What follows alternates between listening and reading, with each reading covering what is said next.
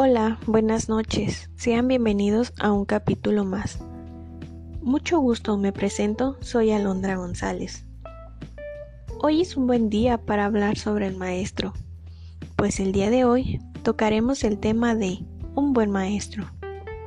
Quiero preguntarles algo. ¿Ustedes saben qué es un buen maestro o qué hace que un maestro sea un buen maestro? Si no sabes, quédate conmigo y averigüemos juntos, porque de eso se tratará el tema de hoy, de identificar qué es ser un buen maestro. Primero que nada, comenzaremos con esta breve pregunta. Para mí, ¿qué es un buen maestro? Y respondiendo a esta pregunta, pues para mí un buen maestro es aquel que se preocupa por sus alumnos, que se preocupa porque aprendan, no por cómo él va a enseñar. Un buen maestro es aquel que siempre pone por delante a sus alumnos, que siempre procura en que sus alumnos sean mejor cada día, pero no mejor en sentido a que compitan con los demás, que es como siempre se ha visto, sino para que sean mejores como personas cada día. Un buen maestro va a ser aquel que ama lo que hace, el que prepara para la vida, el que motiva para que sigas creciendo, aprendiendo y siendo mejor cada día. Un buen maestro no es aquel que te resta y te convierte en un títere lleno de dudas y miedos.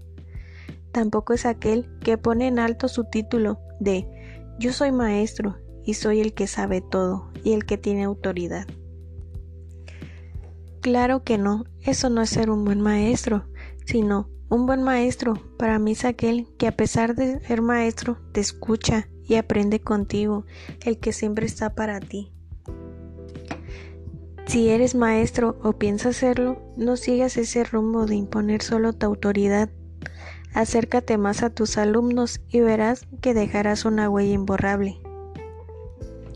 Sí, una huella que a pesar de los años siempre se quedará con uno, por haber sido diferente, por haberte preocupado por ellos, por haber estado cuando nadie los tuvo, por siempre procurar porque todos aprendieran, por haber hecho ese cambio, por siempre dar lo mejor de ti para que ellos cambiaran su perspectiva de ver diferente el ir a la escuela, por darle sentido a esas materias que parecían ser difíciles y aburridas, por darle sentido. Sin duda alguna, gracias por ser diferente y gracias por ser un buen maestro. Por último, quiero hacerte la misma pregunta que yo me planteé. Para ti, ¿qué es un buen maestro? Te los dejo como reflexión. Espero que con esta idea que yo tengo de qué es un buen maestro.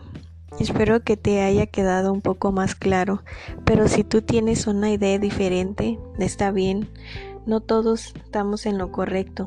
Cada quien tiene ideas diferentes.